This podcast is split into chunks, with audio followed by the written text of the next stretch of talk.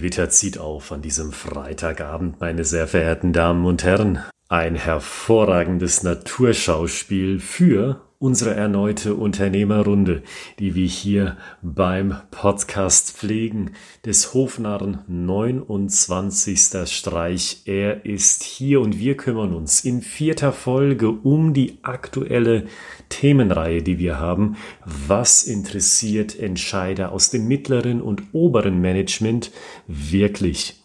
Gehen Sie also noch einmal kurz in sich und überlegen Sie, welche Themen wir in den letzten drei Folgen miteinander besprochen haben. Oder wenn Sie zum allerersten Mal hier sind, dann gehen Sie zurück, zurück zu Episode 26, denn seit Episode 26, da reden wir über die aktuelle Themenreihe.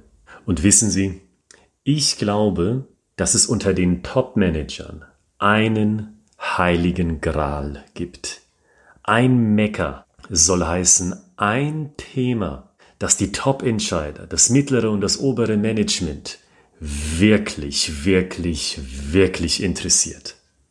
Können Sie sich's denken? Es ist in meinen Augen der Return on Investment, ROI. Und ich glaube, das hat einen sehr guten Grund, warum dieses Thema Return on Investment so besonders wichtig ist. Top-Entscheider quantifizieren gerne jeden Verlust, jeden Gewinn und jede Opportunität, die sie sehen, die versehen sie mit einem Preisschild oder mit einem Prozentzeichen. Sie kennen das doch, oder? Vielleicht gehören Sie ja selbst zu dieser Klasse an Managern. Oder Sie sind Vertriebler und verkaufen gegenüber diesen Personen regelmäßig in jeder neuen Woche ein weiteres Mal. Und deswegen wissen Sie, Top-Entscheider leben in einer quantifizierten Welt. Und da haben Sie ein Problem. Ich meine Sie Unternehmer, Sie, die etwas verkaufen wollen an dieses mittlere und obere Management, weil Sie wissen nicht, was Ihre Dienstleistung, was Ihr Produkt dem oder den Entscheidern tatsächlich wert ist. Und ich glaube, Sie haben zumindest eine Ahnung, warum das so ist. Die Antwort in meinen Augen ist, Sie kennen ja nicht die Prozesse im Unternehmen. Sie wissen ja nicht, was diese Top-Entscheider tun, um Verlust abzuwenden und welche Prozesse die Entscheider implementiert haben, um zukünftigen Gewinn zu sichern oder Umsätze zu sichern, im Hier und Jetzt, im operativen Alltag. Wie muss dann also Ihre Geschichte aussehen? Ihre Geschichte, die auf dem Wert des Return on Investment beruht. Ich glaube, diese Frage, die können Sie sich in aller Berechtigtheit stellen. Die schlichte Antwort ist, zumindest in meinen Augen, Sie können es nicht wissen. Und weil Sie es aus eigenem Antrieb, aus eigener Kraft nicht wissen können, kommt hier ein Aspekt des Storytellings für Unternehmen zum Tragen, den wir bisher noch kaum erwähnt haben. Vorqualifizierung. Vielleicht haben auch Sie sich schon einmal die Frage gestellt, als Sie diesen Podcast gehört haben, hm, woher weiß ich denn überhaupt, welche Geschichte die richtige für meinen individuellen Kunden oder Interessenten ist? Sie wissen das durch Vorqualifizierung also durch das Stellen von strategisch geschickten Fragen. Seitenbemerkung. Natürlich ist diese Vorqualifizierung nicht immer möglich. Beispielsweise, wenn Sie einen Newsletter schreiben und dort eine Story platzieren. Sie wissen ja nicht, wie die aktuelle berufliche Situation von jedem Leser, von jeder Leserin Ihres Newsletters aussieht. In einigen Fällen können Sie auch nicht vorqualifizieren, was die Kaltakquise anbelangt. In diesen wie anderen Fällen müssen Sie nach Ihrem Bauchgefühl gehen und mit diesem Bauchgefühl meine ich schlicht Ihr Erfahrungswissen.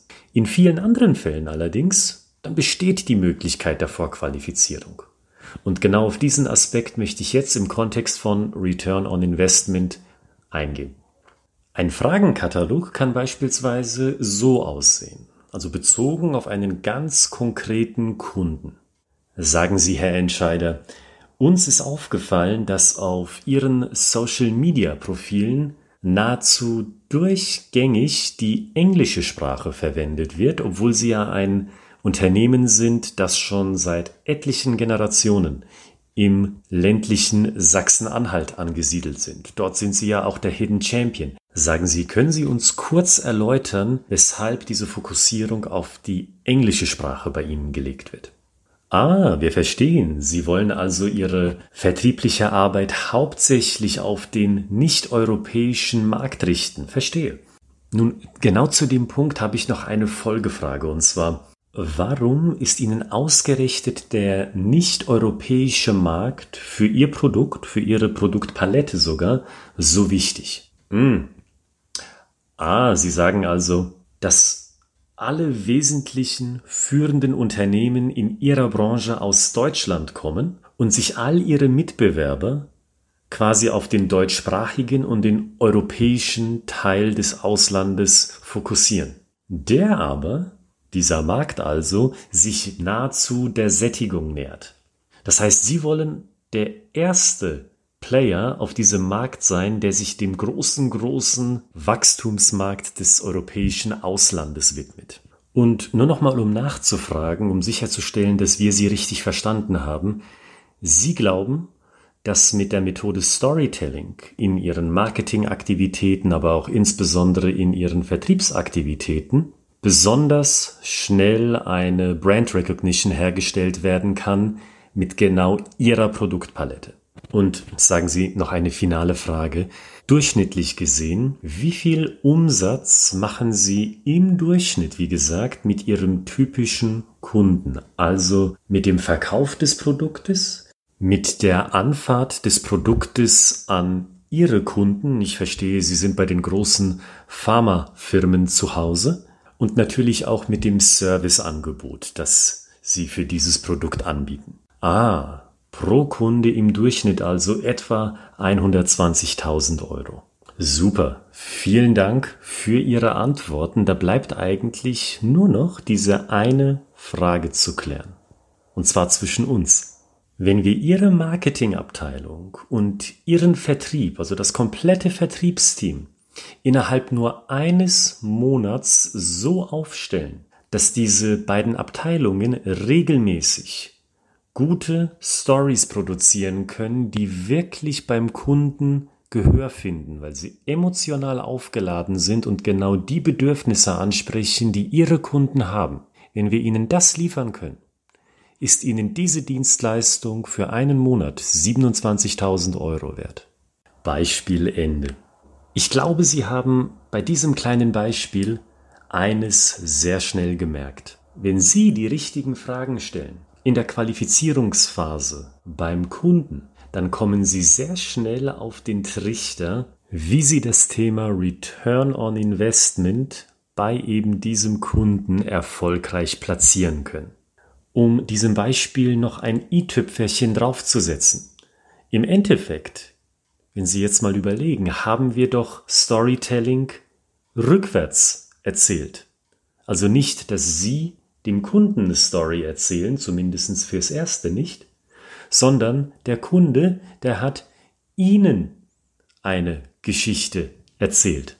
Eine Geschichte der Wertigkeit mit in der Realität mehreren Zahlen. Ich habe mich hier im Beispiel bewusst einfach gehalten und einfach ausgedrückt, aber wenn das in der Realität so passiert, dass Sie geschickte Fragen stellen, die den Return on Investment betreffen, da bekommen Sie etliche Zahlen zurück. Zahlen, die Ihnen klar machen, das ist die quantifizierte Welt des Kunden. Genau so sieht diese Welt aus.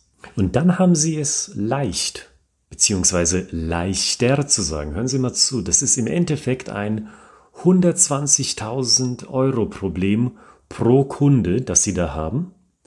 Und mit nur 27.000 Euro Invest und einem Invest von einem Monat Zeit, da können wir Ihr 120.000 Euro Problem pro Kunde erfolgreich lösen. Und wenn der Kunde dann sagt oder der Interessent, okay, aber ich brauche noch ein Proof of Concept, ich brauche noch die Bestätigung dafür, dass Sie tatsächlich das liefern können, was Sie mir hier so vollmundig versprechen, dann haben Sie die ideale Gelegenheit, jetzt dem Kunden eine Story zu erzählen. ein mentales Bild in den Kopf zu setzen oder gleich mehrere mentale Bilder, die zeigen genau das, was sie eben in einem Faktum dargelegt haben, dass sie auch das belegen können mit einer emotional anregenden Story, die genau auf diesen Tatsachen beruhen, von denen sie sagen, genau das können sie sicher erwarten, wenn sie uns als externen Dienstleister mit ins Boot holen. Und das war sie.